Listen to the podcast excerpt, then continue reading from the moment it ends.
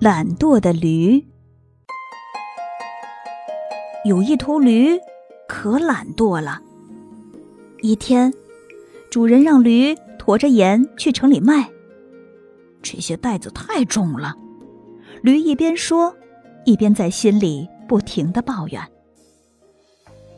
要过河了，河边的青苔真滑，驴不小心摔了一跤，袋子里的盐进了水，融化了好多，袋子变轻了，驴心里可高兴了。有一天，主人又赶着驴进城了，这一次他驮的是棉花。又到了河边，驴想：我要是再摔跤，不就……又可以轻松多了吗？想到这里，驴故意两腿一滑，摔倒在河里。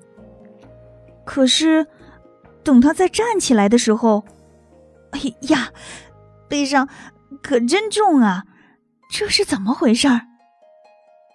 原来棉花进了水，变得沉甸甸的。